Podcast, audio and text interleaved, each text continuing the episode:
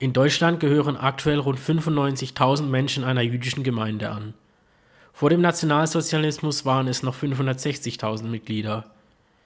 Kennt ihr in eurem Familien- oder Freundeskreis jemanden mit jüdischem Glauben? Ich kenne nämlich niemanden und freue mich deshalb umso mehr auf meinen heutigen Gast. Esther Graf kommt aus Mannheim und ist dort in der jüdischen Gemeinde aktiv. Sie wird uns den jüdischen Glauben und die damit verbundenen Feste, Traditionen und auch Bräuche näher bringen. So unterschiedlich sind die beiden Glaubensrichtungen gar nicht. Leider müssen wir auch über den bestehenden Antisemitismus in Deutschland sprechen. Noch immer gibt es judenfeindliche Äußerungen oder Schmierereien bis hin zu Gewalttaten gegenüber Jüdinnen und Juden. Alleine letztes Jahr waren es 2351 erfasste antisemitische Straftaten. Die Dunkelziffer ist weitaus höher. Doch wie kann sich in Zukunft etwas ändern? Was können wir als Gesellschaft dafür tun? Ich bin sehr gespannt auf das Gespräch gleich mit Esther Graf und heiße Sie herzlich willkommen im Podcast der Kolpingsfamilie Elzach. Es ist der erste Montag im Monat. Es ist Zeit für eine neue Folge von Puls der Zeit, der Kolping Podcast, präsentiert von der Kolpingsfamilie Elzach. Hallo. Schön, dass Sie Zeit gefunden haben, mit mir ein bisschen zu reden. Leider über Zoom, aber ich glaube, in der momentanen Situation ist es besser, wenn man die Kontakte wieder ein bisschen reduziert. Ähm, ja, Sie sind Mitglied in der jüdischen Gemeinde in Mannheim. Wenn Sie sich vielleicht kurz vorstellen könnten, ähm, damit die Zuhörer und Zuhörerinnen wissen, mit wem Sie es heute zu tun haben in dieser Folge. Ja, also wie Sie schon gesagt haben, mein Name ist Esther Graf. Äh, ich bin seit etwas mehr als 20 Jahren jetzt Mitglied der jüdischen Gemeinde in Mannheim, wohne in Mannheim seit 1998, ähm, habe davor in Heidelberg gewohnt. Dort habe ich an der Hochschule für jüdische Studien äh, und an der Universität Heidelberg studiert, habe dann im Fach jüdische Kunst promoviert, war danach noch eine ganze Weile tätig ähm, äh, und habe den Bereich der Öffentlichkeitsarbeit an der Hochschule für jüdische Studien aufgebaut und ähm, ja, habe aber dann in in ein bisschen andere Berufsfelder gewechselt. Also zum einen äh, bin ich freiberuflich nach wie vor ähm, mit den jüdischen Studien unterwegs, sage ich mal. Habe da mit einer Freundin, Geschäftspartnerin, einer Agentur für jüdische Kultur, wo wir viel Vorträge halten zu jüdischen Themen, Ausstellungen machen und so weiter. Ähm, und zum anderen bin ich aber auch in einer Schichtsagentur beschäftigt. Ähm, seit äh, nunmehr als etwas mehr als zwei Jahren bin ich jetzt auch im Vorstand der jüdischen Gemeinde Mannheim aktiv und da für den Bereich Kultur zuständig. Ja, und das eine oder andere konnten wir jetzt doch umsetzen, aber wie Sie selbst wissen, manches ging halt jetzt auch nicht in der Lage. Was machen Sie denn da so an Programmen oder was hätten Sie gemacht, wenn es möglich gewesen wäre? Also bei uns finden eigentlich immer ähm, recht viele Konzerte äh, und Lesungen oder Vorträge statt. Äh, wir mussten im letzten Jahr natürlich vieles absagen. Wir wollten ähm, letztes Jahr auch äh, jüdische Kulturtage wieder veranstalten, weil wir das normalerweise in einem Zweijahresrhythmus machen. Das hat nicht geklappt, aber äh, wir konnten dann dieses Jahr doch ganz gut das Zeitfenster im Oktober nutzen und haben dann von 10. bis 17. Oktober unsere jüdischen Kulturtage abhalten können, wo wir ja, ein sehr vielfältiges musikalisches Programm hatten, wo wir einen Vortrag hatten zu ähm, Juden ähm, in Comics oder, oder äh, jüdische Comiczeichner, weil ja, all die bekannten Superhelden wurden von Juden erschaffen. Ähm, wir hatten aber auch einen Vortrag zu äh, jüdischem Leben in Mannheim von den Anfängen her im 17. Jahrhundert. Äh, ja, und da bieten wir eigentlich viel. Wir haben mit unserem Kantor Anon Selig äh, seit ein paar Jahren, er ist seit mehr als vier Jahren bei uns, ähm, einen Vollblutmusiker gewonnen, der auch guckt, dass wir immer wieder sehr hochwertige ähm, Konzerte bei uns in der Gemeinde veranstalten können. Und die finden auch in der ganzen Stadtgesellschaft und auch über die Grenzen Mannheims hinaus eigentlich immer sehr guten Zuspruch. Ja, schön. Dann hoffen wir, dass Sie in Zukunft äh, das Ganze dann auch alles noch verwirklichen können, beziehungsweise in Zukunft mehr Aktionen auch für alle durchführen können. Bisher waren die meisten Gäste mit dem christlichen Glauben verbunden. Heute zum ersten Mal äh, ein Gast äh, mit jüdischem Glauben. Das freut mich sehr. Und jetzt natürlich wird es uns als Christ interessieren, wie der jüdische Glaube eigentlich so aufgebaut ist und ähm, was man da so macht. Und ich würde einfach mal einsteigen mit äh, Dingen, die auch bei uns im christlichen Glauben sehr hoch angesehen ist. Das sind die ganzen Traditionen, die man da verfolgt und die damit verbundenen Feste. Was ist dann im Judentum so die, sage ich jetzt mal, groben Traditionen oder die Traditionen, die das Judentum ausmacht und welche Feste werden da eigentlich gefeiert? Also ich möchte vorneweg schon mal sagen, dass ähm, äh, Juden und Jüdinnen sich oder ein Teil der Juden und Jüdinnen sich nicht nur über die Religion definiert.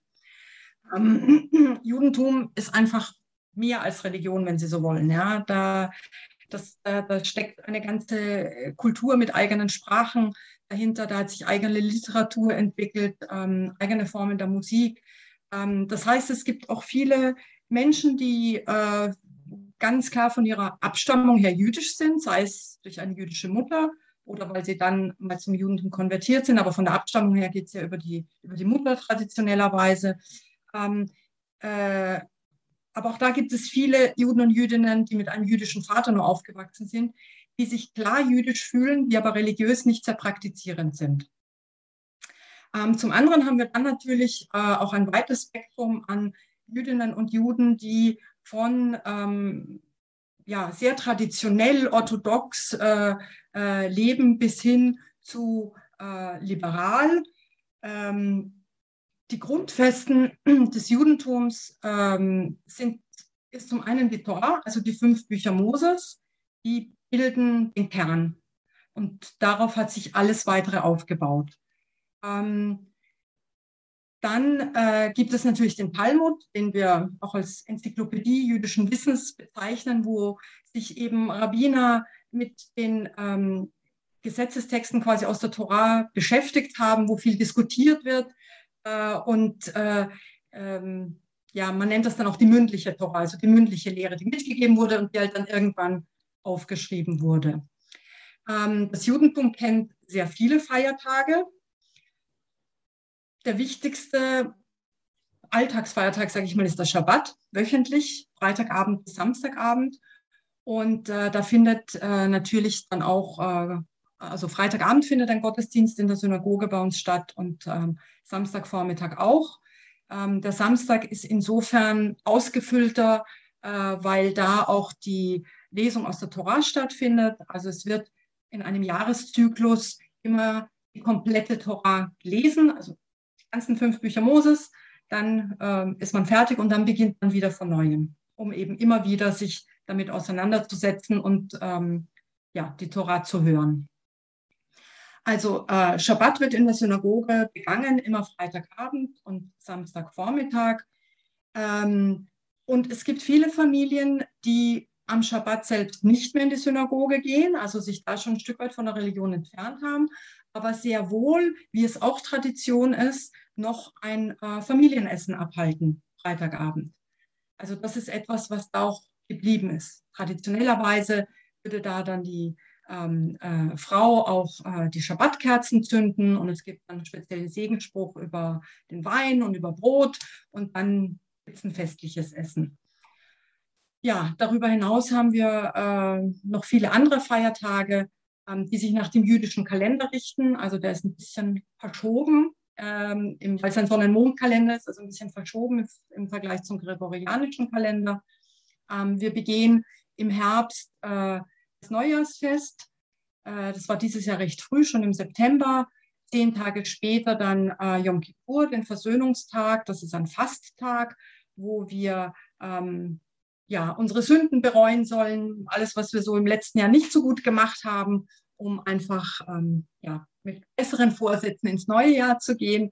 Ähm, daran schließt sich dann auch äh, quasi direkt das Laubhüttenfest an, ähm, das dann auch eine Woche dauert und wo wir auch, wie andere jüdische Gemeinden auch traditionellerweise im Innenhof, den wir haben, eine Laubhütte errichten und äh, versuchen, so viel wie möglich uns dort aufzuhalten. Sprich, Freitagabend, äh, Schabbat-Gottesdienst, dass dann nicht der Segenspruch über den Wein in der Synagoge gemacht wird, sondern man geht dann gemeinsam in die Laubhütte und macht es dort. Ja, dann gibt es äh, äh, Hanukkah, das ähm, zu Deutsch auch oft das Lichterfest genannt wird.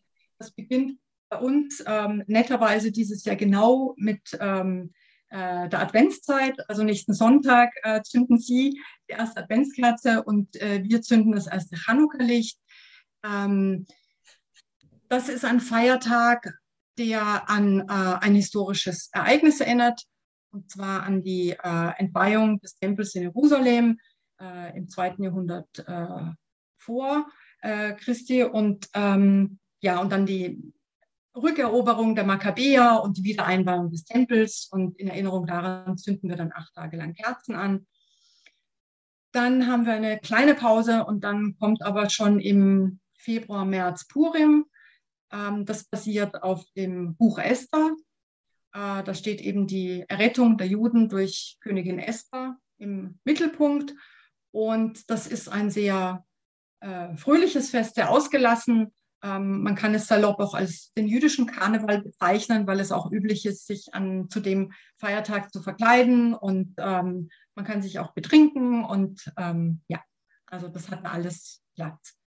Äh, dann eine Weile später gibt es noch ähm, Pesach, ähm, wo es um den Auszug aus Ägypten geht und wo traditionelle Familien ähm, äh, dann auch acht Tage lang nichts gesäuertes essen. Also kein normales Brot ähm, und äh, keine Nudeln. Und ja, also da gibt es mehrere Bestimmungen, die, die damit einhergehen. Ähm, es gibt dann noch weitere Feiertage. Ich will Ihnen jetzt nicht alle aufzählen, es gibt auch noch kleinere. Aber ähm, insgesamt kann man sagen, es wird viel gefeiert bei uns. Es gibt viele Feiertage. Äh, es gibt Feiertage, die sich mehr in der Synagoge abspielen wie eben äh, Yom Kippur, der Versöhnungstag, wo man wirklich den ganzen Tag eigentlich in der Synagoge verbringt mit, mit Beten und äh, Zusammensein und mit Fasten.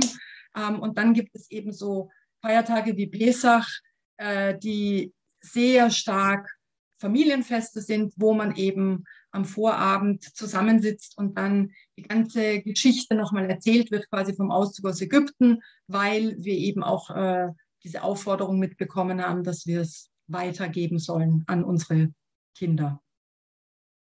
Und ja, also das ist etwas, was, äh, was immer eine große Rolle spielt äh, in, in den jüdischen Gemeinden und auch bei vielen Jüdinnen und Juden, so wie es bei Ihnen die, ich weiß nicht, Tageschristen oder so, glaube ich, gibt, die nur an, an Weihnachten und Weihnachten, Ostern, ja, genau.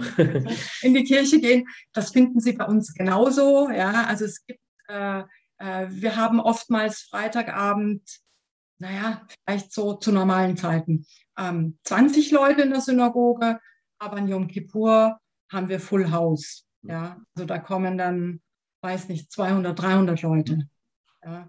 Also dieses Phänomen gibt es bei uns genauso.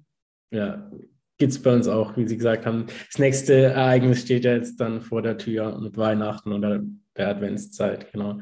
Aber dann gibt es ja ähnlich viele Feiertage, wie auch wir Christinnen und Christen kennen bei uns. Ähm, Sie haben gerade schon die Gottesdienste in der Synagoge angesprochen. Wie läuft denn so ein Gottesdienst überhaupt ab? Grob. Ja, also das ist äh, ähm, ein bisschen anders, würde ich mal sagen. Also das Hauptmerkmal eigentlich, was ich so mitbekommen habe, was sich von der Kirche unterscheidet, ist, dass bei uns die, Feiertage, äh, die, die Gottesdienste nach einem festen Schema ablaufen. Also jeder Schabbat-Gottesdienst läuft gleich ab. Das Einzige, was variiert, ist die Predigt. Ja, weil die bezieht sich immer auf den jeweiligen Wochenabschnitt aus der Tora. Ansonsten ist die Abfolge der Gebete immer gleich. Äh, bei der Kirche habe ich es eher so mitgekriegt, dass da eigentlich die, die Pfarrer, die Pfarrerinnen viel mehr ja, Möglichkeit zur Gestaltung haben und sich aussuchen können, welche Psalmen äh, sie jetzt äh, äh, äh, hineinnehmen oder nicht. Das ist bei uns nicht, sondern die Gebete sind alle dann ähm, für, die, für die Wochentage aufgeschrieben in einem sogenannten Sidur. Und für die Feiertage gibt es dann spezielle Gebetbücher. Ähm, weiteres wichtiges Merkmal ist, dass der äh, Gottesdienst auf Hebräisch abläuft, ähm, weil nach wie vor die Ansicht ist, also eben Hebräisch ist die heilige Sprache, in der wurde, wurde auch die Bibel geschrieben und ähm, ja, deswegen bedient man sich da des Hebräischen. Ähm, nicht, dass alle Juden und Jüdinnen Hebräisch verstehen.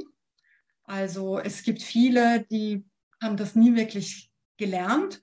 Und deswegen ähm, gibt es in modernen Gebetbüchern noch immer eine Transkription in deutscher Schrift. Das heißt, sie haben schon den hebräischen Text, aber in deutscher Schrift, sodass jemand, der zum Beispiel für einen Verstorbenen das Kaddisch, das Totengebet sprechen will, das heißt trotzdem sprechen kann, auch wenn er Hebräisch selbst nicht lesen kann. Und natürlich sind auch immer die, die deutschen Übersetzungen mit drin in so einem Gebetbuch. Ähm, das betrifft vor allem ältere Leute, die, die äh, des Hebräischen vielleicht nicht so mächtig sind. Ähm, bei den Jüngeren versuchen wir da äh, quasi das zu bewerkstelligen, indem eben jüdischer Religionsunterricht ab der ersten Klasse Grundschule angeboten wird. Und jüdische Religion ist in Baden-Württemberg auch ordentliches Schulfach, wo man auch Abitur drin machen kann. Und ja, mit der ersten Klasse Grundschule lernen die Kinder dann schon das äh, hebräische Alphabet. Und Ziel ist eben, dass sie mit Ende der Grundschule dann eben schon halbwegs in so einem Gebetbuch lesen können. Ja. Und dann ist es eigentlich wiederum ähnlich, würde ich sagen, wie in der Kirche. Also wir haben ähm, eben einen Kantor oder einen Vorbeter. Der Kantor hat halt jetzt eine ausgebildete Stimme und kann das sehr schön gestalten. Aber im Grunde könnte es auch ein Vorbeter sein, der einfach gelernt hat, einen Gottesdienst zu leiten. Ähm, ja, also eine Person, die den Gottesdienst anleitet. Und dann gibt es eben Teile, wo nur er ähm, laut äh, ähm, vorträgt. Dann gibt es äh, Teile, wo man gemeinsam singt.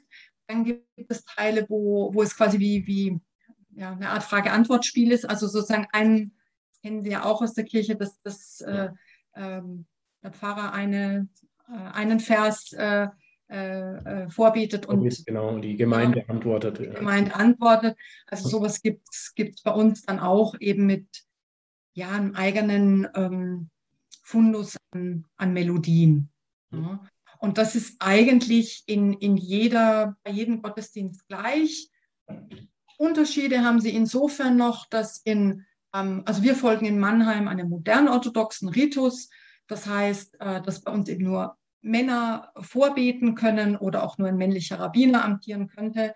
Ähm, äh, aber sie haben zum Beispiel liberale Gemeinden, wo äh, auch Frauen schon als Rabbinerinnen oder Kantorinnen amtieren. Und in den liberalen Gemeinden ist es so, dass dann nicht alles auf Hebräisch im Gottesdienst äh, ähm, vorgelesen wird, sondern dass man dann äh, ja auch bestimmte Psalmen nimmt und die dann auf Deutsch liest. Ja. Aber natürlich die wichtigsten Gebete, alles was so, was so wirklich Kerngebete sind, sage ich mal, das ist natürlich alles immer auf Hebräisch. Ja, diese Gottesdienste klingen ja schon alles sehr geregelt auch und sehr strukturiert. Gibt es auch so vom Glauben her Regeln für das Leben im, als ja. Juden oder Jude? Auf jeden Fall. Also das Judentum ist eben ähm, also nicht auf die Synagoge beschränkt. Ja? Ähm, oder dass ich zu Hause, also traditionelle Juden beten noch dreimal am Tag, äh, morgens, nachmittags, abends, ähm, was sie auch zu Hause machen können, alleine. Also das ist nicht darauf beschränkt, sondern eigentlich das Judentum umfasst alle Lebensbereiche. Ähm, und das bezieht sich auch schon auf die Tora. Also wenn Sie die fünf Bücher Moses kennen, dann wissen Sie, dass der Tora nichts fremd ist. Da gibt es gute Menschen, böse Menschen, hinterhältige Menschen, sehr kluge Menschen, dumme Menschen, freche Menschen. Ja, ähm, es gibt alles in den fünf Büchern Moses. Und ähm, so wie da eben ähm, die Menschheit schon sehr gut beschrieben ist und sich die wichtigsten Bestimmungen in den zehn äh, Geboten zusammen, äh, zusammengefasst wurden, ähm, hat eben dann der Talmud sich auch alle anderen Lebensbereiche hergenommen und ihm gesagt, okay, wie ist es jetzt, wenn, ähm, also nehmen Sie die Regel Auge um Auge, Zahn um Zahn. Ja? Das ist ja etwas, was aus heutiger Sicht immer so wahnsinnig brutal erscheint. Ähm, es ist aber nach, den, nach der Auslegung dann überhaupt nicht so brutal gemeint gewesen, sondern es geht eher darum zu sagen, für ein bestimmtes Vergehen muss es eine angemessene Strafe geben. Also wenn mir jemanden äh, ein blaues Auge schlägt, dann kann es nicht sein, ähm, dass ich ihm die Hand abhacke oder so, ja? sondern das muss eben ähm, in einer Rechtsform auch gebracht werden. Das heißt, ähm, das Judentum befasst sich dann eben auch mit, wie, wie lebe ich gut mit meinem Nachbarn zusammen. Ja? Ähm, dann gibt es natürlich Dinge, die sehr spezifisch sind, die das Judentum noch ausmachen. Das ist koscheres Essen, also das bestimmte, ähm, das betrifft vor allem äh, Tiere, die ja in der Tora auch schon aufgezählt werden, die als reine Tiere gelten, die man essen darf, und unreine Tiere, die man nicht essen darf. Ähm, das hat dann weitergeführt zu der Trennung von Milch und fleischigem Essen. Aber auch da täuschen Sie sich nicht. Es gibt viele Juden, die überhaupt nicht koscher essen und die sehr gerne mal einen Schweineschnitzel essen. Ähm, und es gibt halt andere, denen das schon wichtig ist und die, die sich dann an diese Bestimmungen halten. Also Essensvorschriften ist etwas, was noch sehr deutlich ist. Ähm, Wohltätigkeit ist fest verankert bei uns und ist keine ähm, freiwillige milde Gabe, sondern dazu ist eigentlich jeder von uns verpflichtet. Also der, der mehr hat, ist verpflichtet, ähm, ärmeren Menschen zu geben. Und auch da finden Sie äh, oftmals Leute, die für sich gar nicht so religiös sind, also nicht oft vielleicht in die Synagoge gehen, aber denen diese Wohltätigkeit sehr wichtig ist und die sich deswegen speziell in so einem Wohltätigkeitsverein engagieren mit diesen ganzen Regeln und Traditionen vom jüdischen Glauben, auch hier im Podcast, ähm, befasse ich mich ab und zu auch über das Thema Glaube und moderne Welt. Auch das Christentum und die Kirche hängt da ja ein bisschen hinterher, was Anpassung an die moderne Welt ähm, angeht und an die jetzige Zeit. Was meinen Sie, passt der jüdische Glaube, so wie Sie ihn jetzt vorgestellt haben, in diese moderne Welt mit diesen die ja jetzt doch sehr offen ist, sage ich jetzt mal, und sehr. Also absolut, weil ähm, es wir von, von, unserer, von unserer jüdischen Auffassung her dazu aufgefordert sind, dass jede Generation die Torah neu interpretieren muss. Ja? Ähm, und auch ganz streng orthodoxe Rabbiner sagen, der der Gott hat den Menschen die Wissenschaft gegeben und eben das, das, das Denken gegeben, den Intellekt gegeben, damit er Dinge entwickelt und damit er das Leben immer verbessert. Ja? Also alles, was zum Beispiel der Gesundheit dient, ist absolut erlaubt und, und, und wird gefördert. Ähm, deswegen setzen sich auch die Rabbiner heute, also rabbinische Autoritäten in Israel oder, oder Amerika oder so, setzen sich dann eben auch mit Fragen zum Beispiel der künstlichen Befruchtung auseinander oder mit Organspende. Unter welchen Gegebenheiten ist es erlaubt? Ja, das sind ganz wichtige Punkte. Ähm, dann gibt es natürlich Bereiche, wo sich die, die Orthodoxie, ähm, wie soll ich sagen, ich will nicht sagen schwer tut, aber da etwas ähm, hm, altmodischer noch daherkommt als äh, die liberalen Richtungen im Judentum, äh, nämlich alles, was äh, Egalität anbetrifft, was Frauen anbelangt, also dass es dann noch keine Rabbinerinnen gibt, ähm, wobei auch da Bewegung drin ist und in Amerika tut sich da vor allem sehr, sehr viel, aber insgesamt, dass, äh, man braucht zehn Männer für einen Gottesdienst und nicht nur zehn Personen. Also da, da ähm, äh, ja, steht die Orthodoxie einfach äh, anders da als das liberale Judentum und natürlich auch, was dann im Bereich anbelangt, zum Beispiel ähm, äh, Homosexualität oder so, da tut sich die Orthodoxie ähm, äh, auch schwerer mit diesen Themen. Aber die moderne Orthodoxie versucht auch mit diesen Themen oder diesen Gegebenheiten, es ist eine Realität, dass es homosexuelle Menschen gibt, ähm, damit umzugehen und auch die, die Schriften dahingehend, auch die rabbinischen älteren Schriften zu durchleuchten und, und eben zu sagen, okay, was können wir daraus lernen und wie, wie können wir heute damit umgehen, weil der Mensch ist im Abbild Gottes erschaffen. Also ist jeder Mensch, egal welche sexuelle Ausrichtung er hat oder in welche, als welches Geschlecht er sich definiert, sind wir alle Gotteskinder quasi. Ja? Und ähm, das finde ich eigentlich sehr, sehr spannend äh, im Judentum, dass es eben eine ständige Auseinandersetzung mit diesen, ähm, mit diesen Themen gibt. Und immer wenn was Neues auftaucht, äh, wird sich damit auseinandergesetzt. Also zum Beispiel, es gibt tatsächlich koschere Handys. Ja? Weil für ultraorthodoxe Juden, ähm, äh, die lassen sich nicht fotografieren und die sollen natürlich auch das Internet, wo man frei surfen kann, nicht nutzen. Deswegen haben sich bestimmte Anbieter ähm, dazu entschlossen, koschere Handys anzubieten. Das bedeutet, dass ähm, äh, das keine Smartphones sind in dem Sinn, wie wir sie kennen, sondern es gibt vorinstallierte Apps, wo man eben Torah lernen kann, wo man ähm, bestimmte äh, Musik hören kann, wo man natürlich telefonieren kann, aber alle anderen Funktionen gibt es nicht. Das heißt, man hat gesehen, da ist eine neue Entwicklung. Ähm, und bevor die Leute da etwas Geheimes machen oder man die vielleicht auch dann dadurch verliert, ja, hat man eher geguckt, wie kann man es integrieren in das ultraorthodoxe Leben.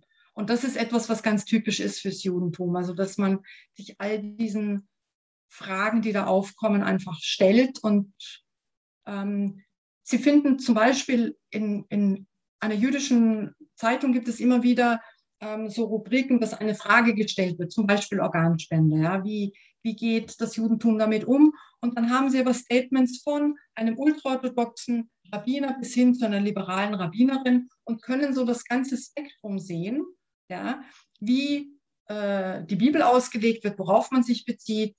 Und ja, und all das gehört aber zum Judentum heute.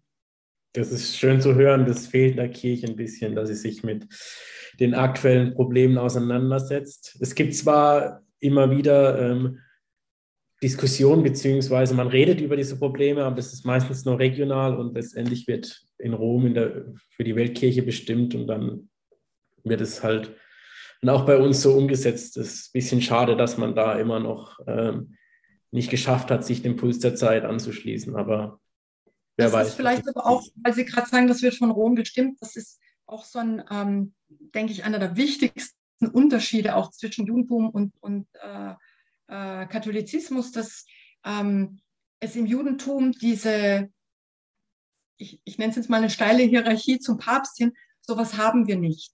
Ja? Sondern äh, die Gemeindeautonomie ist ein sehr, sehr hohes Gut. Und es gibt natürlich Rabbiner, die bestimmte Entscheidungen treffen, wo dann auch die Gemeinden sagen, okay, die kennen sich sehr gut aus mit dem Religionsgesetz, das nehmen, das ist jetzt auch für uns bindend, aber jede Gemeinde kann für sich entscheiden, ob sie eben ultraorthodox ausgerichtet sein will oder ganz liberal. Das entscheidet dann die jeweilige Gemeinschaft für sich. Und ähm, da, um da ein bisschen das, das einordnen zu können, der Zentralrat der Juden in Deutschland ist eine politische Vertretung und keine religiöse. Unter seinem Dach gibt es zwei Rabbinerkonferenzen. Es gibt die orthodoxe und es gibt die allgemeine, also die liberale, sodass alle Juden und Jüdinnen, egal welche Richtung sie angehören, sich unter diesem Dach wiederfinden können. Das ist ein großes Problem noch, was die Kirche hat, dieses Machtproblem ähm, zwischen Rom und den einzelnen Bischöfen und dann ähm, in die ganzen Seelsorgereinheiten und Gemeinden. Ähm, kommen wir mal zum Leben als äh, Jude oder Jüdin. Wie gibt es irgendwelche Besonderheiten im Alltagsleben als mit jüdischem Glauben? Also es gibt äh, ähm, ja, gewisse Dinge von der Wiege bis zur Bahre, die dann, äh, die sich unterscheiden. Ähm, Das beginnt mit, mit der Geburt eines Kindes. Wenn es ein Junge ist und er gesund ist, dann wird er acht Tage nach der Geburt beschnitten. Ähm, ein äh, sehr fest verankertes Ritual im Judentum, das auch sehr viele säkulare Juden durchführen lassen, interessanterweise. Ähm, bei Mädchen gibt es äh, bei uns im Kulturraum hier einen ähm, Brauch, eine Namensgebungsfeier, also so, dass es für, für beide, egal ob Mädchen oder Junge, so einen ähm, Initiationsritus gibt, dass sie in die Gemeinde aufgenommen werden. Ja, und wenn man dann äh, jüdisch erzogen wird und jüdisch lebt, ist sicher das nächste große Ereignis die Bar oder Bat Mitzvah. Bei Mädchen mit zwölf Jahren eben die Bat Mitzvah, bei Jungs mit 13 die Bar Mitzvah, wo sie eben als mündige, also religiös mündige äh, äh, Mitglieder in die Gemeinschaft aufgenommen werden. Das bedeutet in der Praxis, dass ähm, in einer orthodoxen Gemeinde die Jungs dann auch aus der Torah lesen dürfen, also auch aufgerufen werden können. Ähm, in liberalen Gemeinden betrifft es auch die Mädchen, also dass Mädchen und Jungs dann aus der Torah lesen dürfen. Äh, es betrifft aber auch, wenn sie ja, religiös leben, dass sie dann eben auch an Yom Kippur fasten sollen und alle anderen Gebote würden dann auch gelten. Ähm, das nächste wäre dann erst wieder eigentlich, wenn man einen jüdischen Partner oder eine jüdische Partnerin heiratet, dass dann noch das Hochzeitsritual ein anderes ist. Und äh, dann, ja, beim Sterben haben wir auch äh, quasi eigene, eigene Rituale, dass, dass, ähm, dass man eben ähm, bei, den, bei den engsten Verstorbenen ähm, nach der Beerdigung eine Woche Trauer sitzt, sozusagen zu Hause ist, nicht arbeitet und, und, und Trauerbesuche empfängt und so. Also da gibt es eigene Rituale, die, die so einen, einen jüdischen Alltag begleiten. Wenn jemand koscher ist, dann stimmt das natürlich auch seinen Alltag. Ja? Dann kann er nicht äh, einfach zu McDonald's gehen und sich einen Cheeseburger bestellen, sondern ähm, er wird das natürlich nicht tun, sondern er wird, wenn er ähm, außer Haus ist, wird er vegetarisch essen oder vegan. Das ist ja heutzutage Gott sei Dank echt überhaupt kein Problem mehr. Äh, aber er wird auf diese Dinge achten, natürlich. Ja. Ähm, er wird, wenn er religiös ist, am Schabbat nicht arbeiten, kein Geld ausgeben und wird zum Gottesdienst gehen und danach mit der Familie oder Freunden essen, spazieren gehen, solche Dinge tun. Ähm, also von dem her würde ich sagen, unterscheidet sich der Alltag mehr oder weniger, je nachdem, wie, wie stark man seine jüdische Identität lebt und wie weit die Religion darin Platz hat. Aber es gibt schon Einschränkungen, oder? So im Alltagsleben, wenn man das den Glauben ernst verfolgt. Sie nennen es Einschränkungen. Ich glaube, dass für einen jüdischen Menschen es keine Einschränkungen sind, sondern das ist etwas, wo er, wozu er sich entschlossen hat. Und dann ist es für ihn okay. Ja, ähm, ja gewisse Dinge, die, die, die, also jetzt zum Beispiel bleiben wir, bleiben wir beim Schabbat, ja. Ähm, ich habe von einer Frau gelesen, einer Israelin, die, die bei der Olympiade teilgenommen hat, eine orthodoxe Jüdin, ähm, die äh, Marathonläuferin ist oder so und die äh, trainiert hat, die Teilnahme bekommen hat zu Olympia. Und dann war aber der entscheidende Lauf am Samstag. Sie ist nicht angetreten. Das war für sie nicht denkbar. Ja? Ähm, also da ist es dann sicher da ist es bitter, wenn man dann zu sowas hinarbeitet und dann äh, darauf verzichten muss. Ähm, aber wie gesagt, ich denke, das ist für die Menschen, die sich dazu entschließen, dass es kein Verzicht ist oder keine Einschränkung, sondern ein, ein Gewinn, ja, ein Stück weit vielleicht auch aus dem, aus dem Alltag auszusteigen und ein paar Dinge anders zu machen. Jetzt gibt es natürlich auch äh, immer eine negative Seite mit dem jüdischen Glauben, was wir auch in Deutschland ein großes Problem haben, auch historisch bedingt, ähm, nämlich der Antisemitismus. Haben Sie da schon erfahr persönliche Erfahrungen damit gemacht, beziehungsweise schon ähm, Geschichten gehört von anderen Jüdinnen oder Juden, ob sie schon Probleme mit Antisemitismus in ihrem Alltag haben, als sie als ähm, sie oder dass jemand erfahren hat, dass sie jüdischen Glauben haben? Also ich persönlich ähm, kaum bisher, Gott sei Dank. Hm. Äh, ich weiß aber von anderen, vor allem von, von äh, jungen Menschen, Schülerinnen und Schülern, die immer wieder damit äh, in den Schulen konfrontiert werden. Ähm, erst vor wenigen Wochen hatten wir einen Vorfall in Mannheim, wo ein äh, jüdischer Junge in der Schule von anderen älteren Jungs ähm, antisemitisch beschimpft wurde. Ähm, ja, das ist Realität, das kommt leider vor, bis hin zu tätlichen Übergriffen, die wir auch immer wieder haben.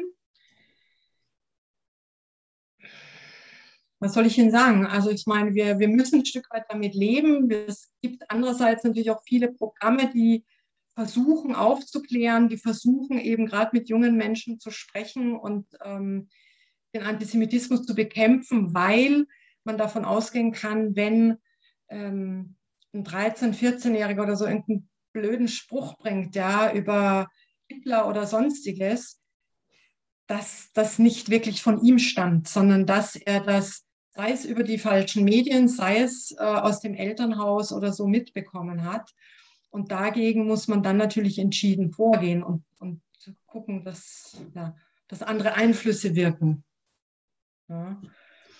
Aber es ist nun mal Realität. Wir hatten leider in Mannheim in diesem Jahr ähm, drei äh, vandalistische Beschädigungen am Gemeindezentrum bei uns.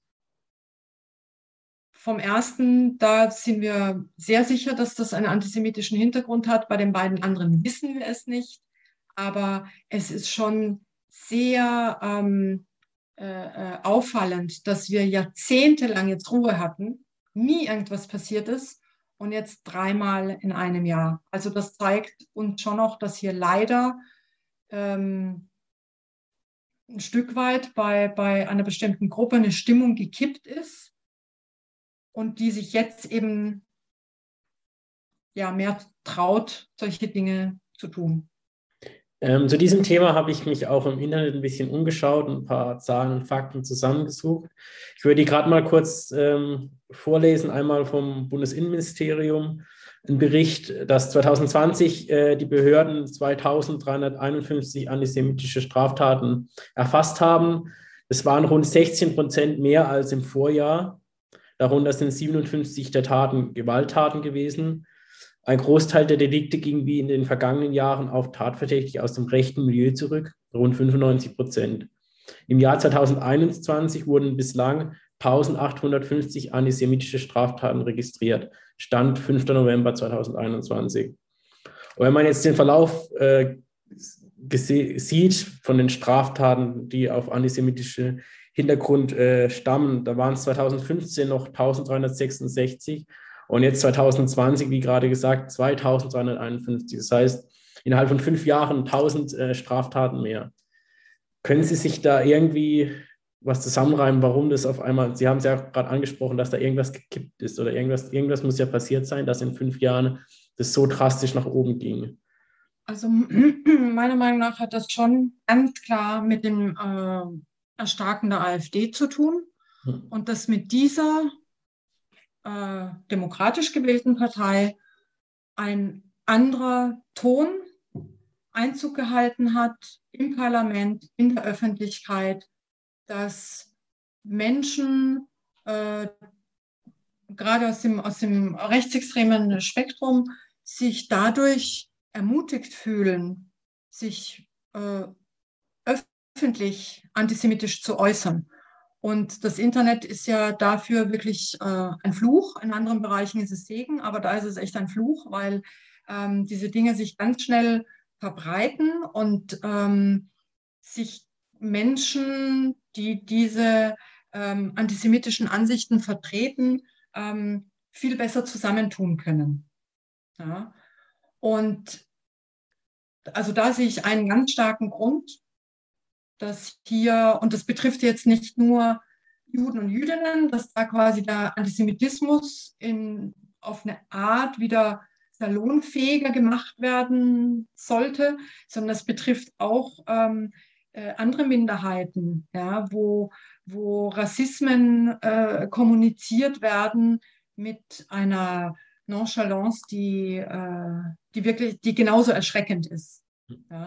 Also geben Sie auch dem Internet und sozialen Medien ähm, die Schuld, dass das jetzt so wieder neu aufflammt? Also Mitschuld klingt jetzt ja. krass, aber es begünstigt auf jeden Fall. Ähm, es begünstigt auf jeden Fall diese Entwicklungen. Ja. ja. Und wir haben leider auch, also insofern haben Sie schon recht, da haben die, die, die sozialen Medien schon noch eine Schuld, weil äh, große äh, Plattformen wie Facebook oder auch YouTube viel zu lange zugesehen haben und nichts unternommen haben dagegen, wenn solche Dinge gepostet wurden. Und das, das war dann schon äh, äh, ein Kraftakt auch von der Politik, dann mal zu sagen, hallo Leute, so geht es aber nicht. Da muss man Riegel vorschieben. Ja? Also ähm, wo, wo, dann auch mein Verständnis nicht, also wo ich gar kein Verständnis dafür habe, wenn, wenn sich dann äh, äh, Herr Zuckerberg hinstellt und sagt, ja, aber das ist Meinungsfreiheit. Antisemitismus ist keine Meinung. Ja? Also das ist wie Rassismus, das ist ein Vorurteil und eine ganz schlimme Verunglimpfung und hat mit Meinungsfreiheit nichts zu tun. Also von dem her wurde da zu lange zugeschaut und wir haben halt leider da immer das Phänomen, dass die Medien sich schneller entwickeln als die Politik oder die, die, äh, die Jurisdiktion hinterherkommen, um gewisse Dinge überhaupt ahnden hm. zu können. Ja. Ein Grund vielleicht dafür, das habe ich auch im Internet gefunden von der RIAS, also die Recherche- und Informationsstelle Antisemitismus Berlin, die hat 2020 allein in Berlin 1004 antisemitische Vorfälle erfasst. Bundesweit sind sie auf 1909 gekommen und ein Viertel davon hatte einen Bezug zur Corona-Pandemie. Ähm, das war jetzt, ja, Corona-Pandemie war ja Ende 2019, also 2020, 2021. Ähm, wie könnten Sie sich vorstellen, dass auch die Corona-Pandemie mit dem ganzen Querdenker-Milieu, äh, das jetzt da aufgekommen ist, ein Grund für diesen Anstieg an Vorfällen ähm, zusammenhängt?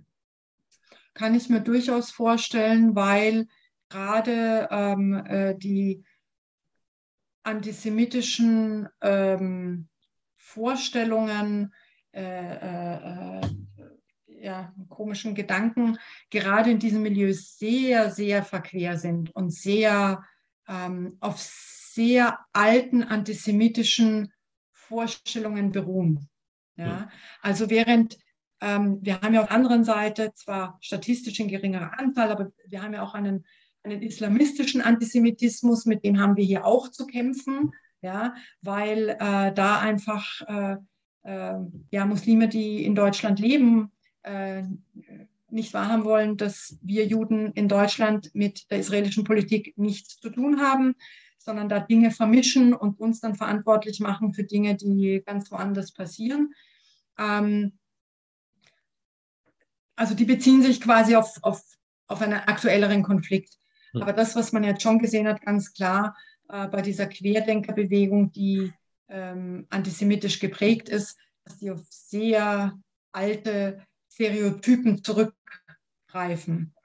Und äh, von dem her ist das für mein Empfinden schon eine, eine ganz äh, eine radikalere Form quasi des Antisemitismus, ähm, wo ich mir sehr gut vorstellen kann, dass, dass das auch seinen negativen Einfluss hat. Ich meine, das geht ja bis hin zu, dass die äh, äh, sich erdreisten, gelbe Sterne anzuheften ja, und ungeimpft draufzuschreiben und überhaupt nicht kapieren scheinbar, was wirklich in der Geschichte passiert ist. Und äh, äh, ja, also trotz der vielen Aufklärungsarbeit in Deutschland äh, finde ich es andererseits schon noch krass zu sehen, dass, dass gewisse Gruppen da überhaupt nicht äh, erreicht werden. Hm. Was mich an diesem Bericht ähm, auch noch schockiert hat, war, dass ungefähr die Hälfte oder von ein bisschen mehr als die Hälfte allein in Berlin passiert ist. Gibt es da in Deutschland so Art Hotspots oder so, ich sage jetzt mal, Städte oder Bereiche, wo Antisemitismus sehr häufig vorkommt? Ja, die gibt es schon. Also überall da, wo ähm, Juden und Jüdinnen, also vor allem, es betrifft eigentlich in den allermeisten Fällen männliche Juden, die als solche auch zu erkennen sind. Hm. Sie haben nun mal in Berlin, das ist insgesamt die größte jüdische äh, Gemeinde in Deutschland, und da haben sie eben wirklich von ultraorthodox bis liberal alles. Den liberalen Juden werden sie auf der Straße nicht erkennen, weil er nicht mal eine Kippa trägt. Ja? Die trägt er nur in der Synagoge. Der ultraorthodoxe ist halt immer zu erkennen anhand seiner Kleidung, seiner Kopfbedeckung. Ähm, von dem her ähm, bin ich sicher, dass das etwas ausmacht. Zum anderen ähm, glaube ich aber auch, dass es ein Stück weit eben, ich weiß nicht, eine, eine, eine versäumte Politik ist oder so, wie, wie, in der, wie in Berlin insgesamt damit umgegangen wurde, mit diesen ganz unterschiedlichen Gruppen, weil unser Kantor in Mannheim geht auch immer mit Kippa und hat gemeint, in den vier Jahren, wo er da ist, er kann die unangenehmeren Vorfälle, die antisemitischen Vorfälle, wo er beschimpft wurde verbal oder so, kann er an einer Hand abzählen. Ja? Und wir haben einen sehr hohen Anteil an Muslimen in, in Mannheim und sind eine ganz bunt gemischte Gesellschaft hier und erleben das nicht so stark. Mhm. Also ähm, von dem her denke ich schon, dass es etwas mit der, mit der Zusammensetzung der, der Bevölkerung dort zu tun hat, aber auch im Umgang damit. Mhm. Ähm, gibt's oder besteht da ein Risiko für die Ju Juden oder Judinnen oder eine Gefahr? Müssen die die Angst haben in solchen Städten? ihren Glauben zu leben oder auf die Straße zu gehen? Beziehungsweise auch hier in also, Mannheim. Sie haben jetzt also, ja. als sehr positiv hier das Verhältnis in Mannheim, aber trotzdem besteht da immer ein bisschen die Angst, oder? Also der Punkt ist, dass es, es ist immer eine ganz individuelle Sache, wie weit ich diese Angst äh, empfinde oder wie weit ich sie zulasse. Jetzt, unser Kantor ist da sehr, ist kein ängstlicher Mensch, mhm. ja. Ähm, ich weiß aber von, von, da haben Sie schon recht, also von Jüdinnen und Juden auch in Mannheim, die sich sehr genau überlegen, ob sie ihren Davidstern offen tragen oder nicht. Ja, ob sie die allgemeine äh, jüdische äh, Zeitung offen in der Bahn lesen oder nicht. Ja, also das ist schon etwas, was uns ähm, mehr als noch vor ein paar Jahren, würde ich sagen, äh, äh stärker begleitet dass, dass wir diese Ängste haben und von dem her schon überlegen, äh, ob wir das offen zeigen, wie wir das machen und äh, dass es auch Rabbiner gibt, die ganz klar schon ähm, Juden geraten haben, sie sollen nicht mit Kippa offen gehen, sondern sie sollen halt Hut tragen oder eine Basecap tragen, sodass sie nicht sofort äh, zu erkennen sind, weil die Sicherheit vorgeht. Hm zu dem Thema ähm, Antisemitismus in der Schule oder unter Kindern und Jugendlichen haben Sie ja vorher schon was gesagt. Ich habe auch vom WDR einen Bericht gesehen im Internet. Da wird geschrieben, eine sechste Klasse in einer Schule in NRW. Ein Schüler steht auf und sagt, schade, dass die Nazis nicht mehr da sind, sonst wärst du längst vergast. Das ist, finde ich, ziemlich krass unter ähm, Sechsklässlern, dass so, so Sachen fallen. Sie haben ja vorher schon gesagt, dass das wahrscheinlich nicht äh, der Schüler von sich aus sagt, sondern das irgendwo im Umfeld aufgefasst haben muss. Also in der sechsten Klasse wahrscheinlich nicht. Äh, da geht es aber hauptsächlich darum, dass Antisemitismus in der Schule oft als Bagatell nur angesehen wird. Hm, wie reagieren Sie darauf? Oder was kann man dagegen machen, dass sowas also ich, vorkommt? Ich gebe Ihnen völlig recht, das ist total krass, dass wir im Jahr 2021, dass man sich, äh, dass so was überhaupt noch gesagt wird. Ja? Ähm, wir haben leider die Situation, dass nach wie vor äh, Lehrerinnen und Lehrer zu schlecht aufgeklärt sind darüber, was Antisemitismus bedeutet äh, und dass er eben auch im Alltag vorkommen kann. Ähm, sie sind zum Teil dann, auch wenn sie guten Willens sind, aber überfordert mit der Situation und wissen überhaupt nicht, wie sie damit umgehen sollen. Ähm, dafür ist es aber gut, dass es eben mehrere Stellen schon in Deutschland gibt, an die sich auch wenden können und wo man sich quasi von außen Hilfe holen kann. Zum anderen haben sie aber leider schon nach wie vor eine Gruppe von Lehrerinnen und Lehrern, so wie sie sagen, die das bagatellisieren, ja, die das nicht so schlimm finden, weil mein Gott ist ja nur ein blöder Spruch. Ja. Und ähm, das ist ein ernsthaftes Problem. Also bei so jemandem, ähm, der so unsensibel ist, würde ich prinzipiell in Frage stellen, ob der an dieser Stelle richtig ist. Hm. Weil ähm, das wird ihm auch in, bei anderen äh, äh, Minderheiten dann vielleicht passieren. Also da, wenn jemand keine Sensibilität hat für die ähm, Kulturen, die in Deutschland leben, dann sollte er nicht Lehrer oder Lehrerin werden. Da stimme ich Ihnen zu. Und der Bericht war tatsächlich aus 2021, also sehr aktuell. Also immer noch ein Riesenproblem. Um mal ein Bild zu bekommen, was hinter den ganzen Zahlen steht, die ich jetzt vorher vorgetragen habe mit den ganzen äh, Gewalttaten. Hier ein paar Schlagzeilen allein aus äh, diesem Monat 2021, also aus hm, November sind wir jetzt. 2.11.21 Frankfurt am Main, jüdische Tennisspieler von gegnerischem Trainer mutmaßlich mit dem Messer bedroht. Dann 6.11.21 in Leipzig, antisemitische Symbole und gewalttätige Ausschreitung bei Querdenker-Demonstrationen. Hatten wir ja vorher davon schon. Dann 9.11.21 in Lörrach, Synagoge mit Eiern beworfen. Äh, drei Tage später, 11.11. .11. in Berge, äh, antisemitische Schmierereien im Umfeld einer Schule entdeckt. Da sind wir wieder bei dem Thema Jugendliche und Kinder. Oder am 16.11.2021 Berlin-Prenzlauer Berg, Gedenktafeln für Holocaust-Opfer zerstört.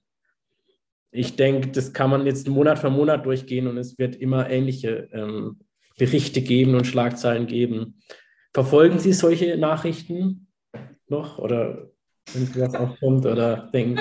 Also ich kriege die, die, das mit dem Tennisspieler wusste ich, mhm. ähm, weil das auch in, eben in der äh, allgemein jüdischen Wochenzeitung darüber berichtet wurde, weil da der Schock einfach so groß war, weil ähm, vom Fußballplatz, so schlimm das ist, war man das schon gewohnt, dass es da immer wieder ähm, antisemitische äh, Angriffe gibt.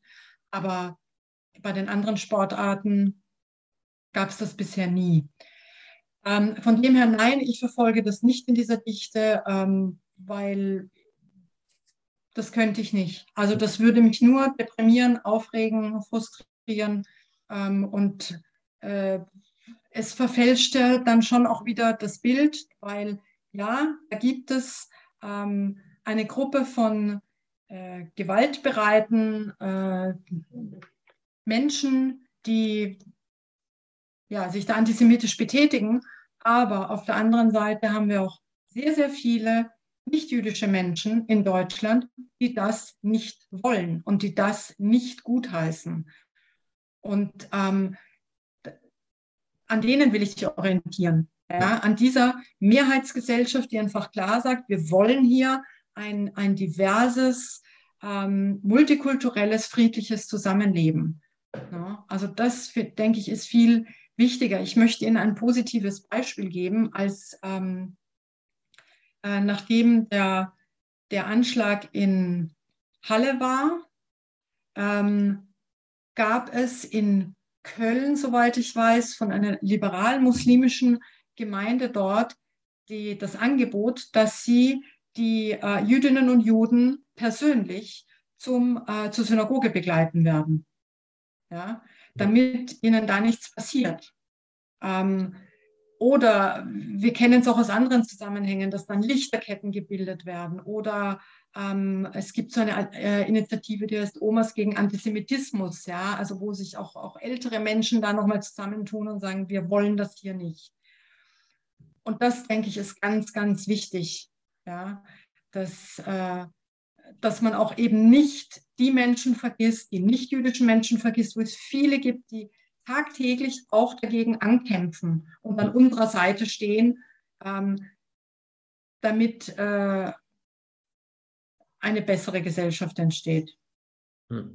Sie haben es jetzt schon sehr gut gemacht von diesem ganzen negativen Bild, das ich jetzt hier aufgezeichnet habe, äh, zum Positiven zu kommen. Und äh, deswegen auch die Frage an Sie, was können wir als Gesellschaft äh, tun oder was haben Sie für Forderungen an uns als Gesellschaft, um dieses positive Licht auch flächendeckend hinzubekommen und diesen, ich sage jetzt mal, paar Idioten, um das mal so zu sagen, auch zu verdrängen. und keine Chance zu geben? Also ich denke, was wichtig ist, dass, äh, und da spielen die Medien halt auch eine, eine, große Rolle, dass man einfach diesen positiven Stimmen auch mehr Raum gibt. Ja, dass, dass einfach durch eine positive Berichterstattung eben auch klar wird, da gibt es eine große Mehrheit, die will das nicht. Ja, das ist auch etwas, was, ähm, was natürlich in den Social Media wichtig ist, aber wo ich eben auch zum Beispiel vom Antisemitismusbeauftragten Baden-Württembergs weiß, der sich aus den Social Media dann zurückgezogen hat, weil es nicht mehr zu ertragen war, weil er Morddrohungen bekommen hat. Ähm, da wäre es eben auch wichtig, dass die, die positiven Stimmen oder die, die einfach sagen, wir wollen das nicht in unserer Gesellschaft, stark sind und das zurückdrängen. Ja, das ist das eine. Das andere ist, ähm, dass es eben wichtig ist, dass Lehrer und Lehrerinnen besser ausgebildet werden, um mit äh, äh, überhaupt adäquat mit antisemitischen Vorfällen umgehen zu können, dass sowas nicht bagatellisiert wird und auch von der Polizei nicht bagatellisiert wird, ähm, weil ich da auch äh, von, von äh, Leuten weiß, die selbst nicht jüdisch sind, ähm, dann aber antisemitisch eben beschimpft wurden, weil sie, äh, keine Ahnung, von der Synagoge standen oder so. Und wo dann äh, ihnen von der Polizei gesagt wurde, ja, warum ringen sie sich auf, sie sind ja gar nicht jüdisch. Ja, aber trotzdem ist es ein antisemitischer Vorfall. Also ähm, diese, diese Antisemitismus-Definition, die ja da vor, vor wenigen Jahren auf den Weg gebracht wurde, die sagt das ja auch ganz klar. Also es geht nicht um die Person, an die das gerichtet ist, sondern den Inhalt der Message. Haben Sie Hoffnung für die Zukunft, dass es besser wird? Es ist schwer zu sagen. Also ich auf eine Art schon, ja, weil ich da schon auch eine, eine jüngere Generation sehe, die viel selbstverständlicher mit ähm, oder in einer multikulturellen Gesellschaft aufwächst. Ähm, also ich bin nicht ganz hoffnungslos, ähm, aber ich bin jetzt auch nicht so optimistisch, dass ich sage, ja, in fünf Jahren haben wir das besiegt. Nein, also ich, ähm, für mich ist es schon noch ein Stück weit Realität, dass es immer eine Form von Antisemitismus geben wird. Ja. Ähm, ich glaube aber schon, dass sich etwas ändern würde, wenn zum einen äh, äh, das mehr geahndet wird insgesamt und das auch publik gemacht wird, dass es bestraft wird und dass eben jemand, der sich mal antisemitisch geäußert hat, irgendwann im Internet oder so, er kriegt halt keinen Fuß mehr auf den Boden im öffentlichen Leben. Damit muss er halt rechnen. Ja? Also, dass da sozusagen auch Konsequenzen klar aufgezeigt werden. Der Trend geht ja schon in diese Richtung. Ähm, also, das äh, da sehe ich schon äh, eine Möglichkeit, dass sich das verbessert. Und zum anderen, sobald äh, es eine Partei wie die AfD nicht mehr oder jede andere rechtsradikale Partei nicht ähm, im Bundestag gibt, die eben da dann ganz öffentlich äh, äh Gift ver, versprühen kann, auch da bin ich sicher, würde sich dann positiv was ändern. Also auf jeden Fall hoffe ich es auch, auch ob es jetzt um Antisemitismus geht, Rassismus geht, Diskriminierung von Minderheiten, Homophobie, dass sich das irgendwie im Wandel der Gesellschaft da jetzt auch stattfindet, sich dann irgendwann vielleicht doch ähm, erledigt. Aber ich glaube auch, was Sie gesagt haben, ganz wird es nicht aufhören. Es gibt immer irgendwelche Idioten, die meinen, dass sie mit ihrem Gedankengut da richtig sind. Naja, bevor wir diese kleine Gesprächsrunde beenden, die ich sehr interessant fand, ähm, gibt es bei uns am Ende des Podcasts immer noch eine kleine Kategorie, die heißt Wünsch dir was. Und Sie haben jetzt einen Wunsch frei, und zwar, was Sie, wenn man jetzt schon bei der nächsten Generation sind, den ganzen Kindern, die mit jüdischem Glauben aufwachsen, wie sie in diesem Land aufwachsen sollen. Was wünschen Sie denen? Ich wünsche den jüdischen Kindern in Deutschland, dass sie keine Polizei mehr vor ihren Kindergärten und Schulen stehen haben müssen, um bewacht zu werden, dass sie in Synagogen gehen können, die nicht mehr von der Polizei bewacht werden müssen, dass es keine Hochsicherheitstrakte sind, in denen sie sich bewegen, sondern dass sie genauso wie nichtjüdische Menschen in der Mehrheitsgesellschaft ohne all diese Sicherheitsvorkehrungen sich sicher bewegen können, mit Kippa, wie auch immer sie sich zeigen wollen. Das fände ich sehr, sehr schön. Ich auch. Also ein sehr schöner Wunsch. Dann hoffen wir, dass der in Erfüllung geht. Und ich bedanke mich recht herzlich, ähm, dass Sie sich die Zeit genommen haben, mit mir über dieses Thema zu sprechen. Ähm, genau, und wünsche Ihnen alles Gute und ich hoffe, dass sich in Zukunft was ändert und wir auch als Gesellschaft unseren Beitrag dazu leisten können. Sie haben es ja auch schon angesprochen, was dazu nötig ist. Und wünsche Ihnen noch alles Gute und vielen Dank nochmal, Frau Graf. Vielen Dank für die Einladung. Ich hoffe, ihr fandet das Gespräch genauso interessant wie ich und auch mal schön einen anderen Glauben kennenzulernen. Das Thema Antisemitismus macht einen doch sehr traurig und trifft nach wie vor auf Unverständnis, wie sowas in der heutigen Zeit in unserer Gesellschaft immer noch möglich ist. Da hofft man doch sehr, dass sich das in der nächsten Zeit bald ändern wird. Das war auch schon die letzte Folge für dieses Jahr. Weiter geht's dann wieder im neuen Jahr 2022 mit einer neuen Folge von Puls der Zeit. Bis dahin wünsche ich euch eine ruhige, besinnliche Adventszeit und fröhliche Weihnachten mit euren Lieben. Kommt gut ins neue Jahr und vor allem bleibt gesund. Wir hören uns.